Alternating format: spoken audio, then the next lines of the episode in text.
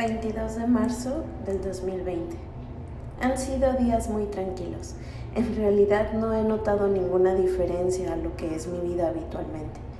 En estos tiempos de pandemia está de moda crear contenido para redes sociales.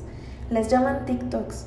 Son una especie de videos cortos en los que la gente imita desde bailes de canciones famosas hasta fragmentos de novelas, películas o conversaciones graciosas. Hice mi primer TikTok. Lo grabé varias veces porque no me convencía. Hice un baile que está de moda. Quedó muy chistoso y ahora no paro de verlo toda la tarde. Tuvo 175 reproducciones. No está nada mal para alguien nuevo en estas tecnologías.